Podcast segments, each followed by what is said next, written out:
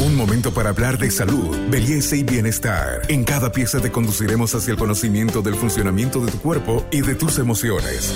Para avanzar hacia una mejor versión de ti mismo, esta es una sana idea de Pharmacore para que te mejores. Muy buenos días, soy la doctora Marianela Signani, especialista en medicina interna y hoy vamos a hablar sobre las enfermedades que afectan principalmente a los adultos mayores.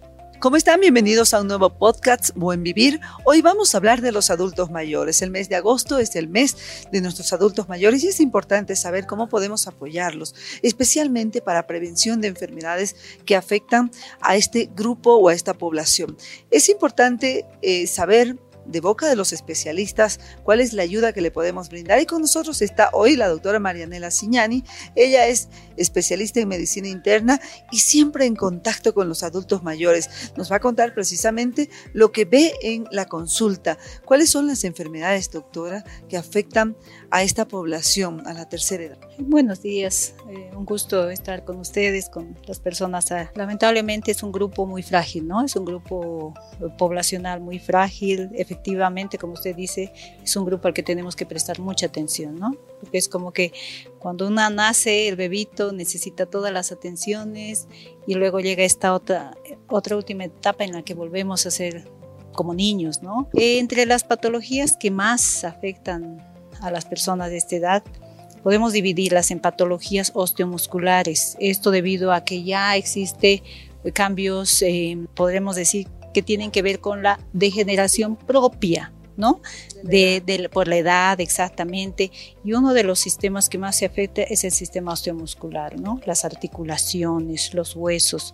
Ustedes bien saben que a medida que avanza la edad, probablemente es mucho más frecuente en las mujeres, los huesos se van debilitando, ¿no? Eh, eh, ahí tenemos una enfermedad que es la osteoporosis, ¿no? Que es mucho más evidente en las mujeres, pero también los hombres la sufren, y a medida que avanza la edad también uno ya no se mueve, no tiene la actividad física eh, ideal y eso condiciona también mayor debilitamiento de los huesos. Tenemos también la patología articular, una enfermedad que se llama la artrosis, que es la degeneración ¿no? del cartílago, de esos colchones que que protegen la, la, parte ósea de las articulaciones y eso condiciona que eventualmente haya mucho dolor, eso condiciona más inmovilización para el paciente y por, lo, por supuesto al tener un paciente que no se mueve mucho, que puede llegar a postrarse, eso ya conlleva a otro tipo de complicaciones.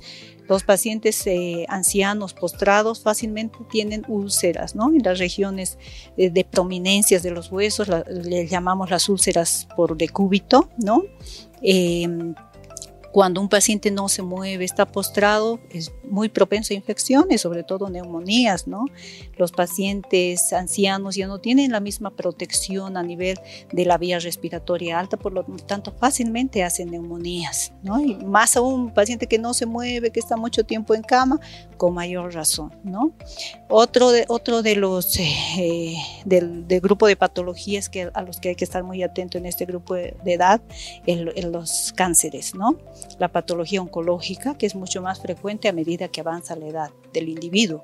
Por lo tanto, es muy bien sabido que en una época temprana, eh, me refiero en el adulto, eh, por ejemplo, dependiendo del tipo de cáncer que uno quiere detectar a tiempo, a partir de los 45, 50 años, 60 años, ya hay que ir haciendo los estudios de detección oportuna de cánceres, por ejemplo, de cánceres del aparato gastrointestinal, de cánceres del aparato reproductivo en la mujer, eh, en el hombre el aparato urinario, ¿no? Entonces ya hay que eh, empezar a tomar en cuenta de hacer estos análisis de screening que llamamos, ¿no? Para, porque lo que no queremos es detectar una patología en, un, en estadios muy avanzados donde prácticamente no se puede hacer mucho, ¿no? Entonces es muy importante que podamos tal vez eh, hacer estudios anuales a estos, a estos pacientes, ¿no?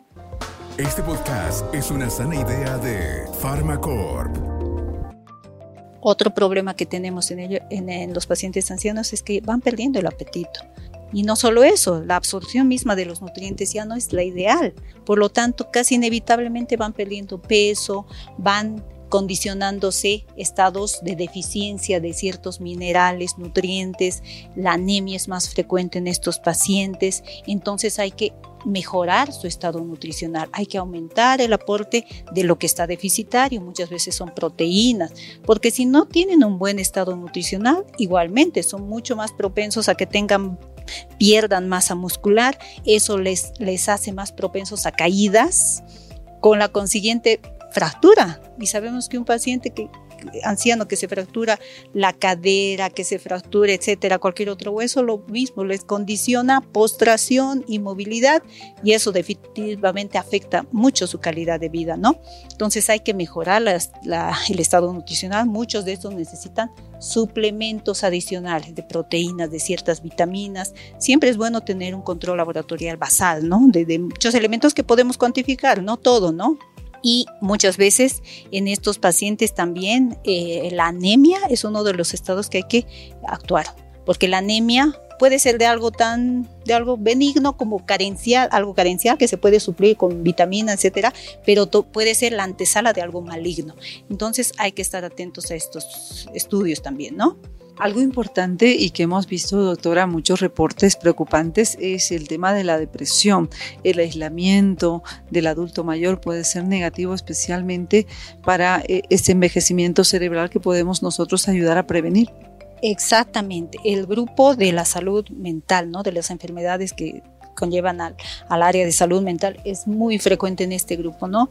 De por sí la persona va perdiendo, digamos, esa, esa capacidad de ser activos, útiles en la sociedad y eso también les condiciona frustración, les puede llevar a depresión, les puede llevar a ansiedad, y otro elemento que aparece en este grupo etario eh, son las enfermedades degenerativas como, la enfermedad, como las demencias. Hay muchos tipos de demencia, pero prácticamente ¿qué consiste la demencia? Que el paciente va perdiendo las capacidades cognitivas, o sea, las capacidades que lo hacen pues a una persona inteligente, entre comillas, podríamos decir, ¿no? La capacidad de juicio, de razonar, que lamentablemente ¿no? está siempre, atentos, la memoria, etcétera. Entonces, todas esas funciones con la edad se van perdiendo. Eso, eso es la demencia. Hay muchos tipos, es cierto, ¿no?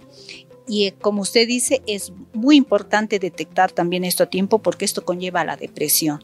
Y muchas veces el paciente no nos va a decir, ¿no? Y, y, cómo se va a manifestar en que de repente quiere aislarse, de repente ya no come.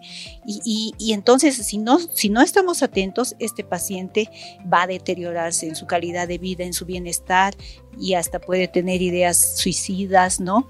Entonces este es un problema que, y a veces nosotros, los adultos, en nuestro frenesí del día a día, los, no nos tomamos en cuenta, ¿no? Y, este, y esto sí es un gran problema definitivamente, ¿no? Entonces eh, ese es un aspecto que hay que cuidar en ellos. Este podcast es una sana idea de Pharmacorp. Y algo, doctora, interesante que usted nos señalaba es el poder detectar enfermedades graves a tiempo y poder darles la ayuda necesaria. Gracias, doctora. ¿Y cuál es la recomendación en este mes tan bonito en el que podemos poner nuestra mirada, pero sobre todo más atención a los adultos? Así es, como dice una frase, ¿no? Realmente es un privilegio que nunca perdamos esa, esa, esa noción de que es un privilegio tener un adulto mayor en nuestra casa, porque en primer lugar son experiencias vividas, es sabiduría para nosotros. Aprendamos a valorarlos, ¿no? Mientras esté en nuestro alcance, aprendamos a mantenerlos activos mentalmente, eh, animémosle a participar en las conversaciones de familia, a, a estar activos mentalmente, ¿no? Y podemos hacer mucho, ellos disfrutan mucho de los niños, de los nietos, no les privemos de ese gozo de poder disfrutar a, sus nietos o a los hijos pequeños, ¿no? Y sí, definitivamente eh, hay que velar mucho el estado nutricional, los problemas degenerativos de articulación, etcétera, hay que vigilarlos porque a tiempo se puede uno eh, corregir con cirugías, algunas veces requieren prótesis. A veces cuando, cuando los detectamos en edades avanzadas y hay muy poco que hacer, ¿no? Entonces llévenlo a un geriatra o a un médico internista, ¿no? Para hacer un chequeo general, se puedan hacer los estudios de screening para cánceres, varios, y detectar a tiempo cualquier problema que se pueda corregir, con el objetivo de que tengan una calidad de vida lo más adecuada posible. Y no sin olvidarnos de lo más importante, la medicina que nos ayuda a todas las edades y especialmente el adulto mayor, el amor. Soy Carmen Melgar y con nosotros será hasta nuestro próximo podcast. Hasta aquí llegamos hoy. Síguenos en nuestras redes sociales de Facebook, Instagram y en nuestra revista digital Buen Vivir. Esta es una sana idea de Farmacorp.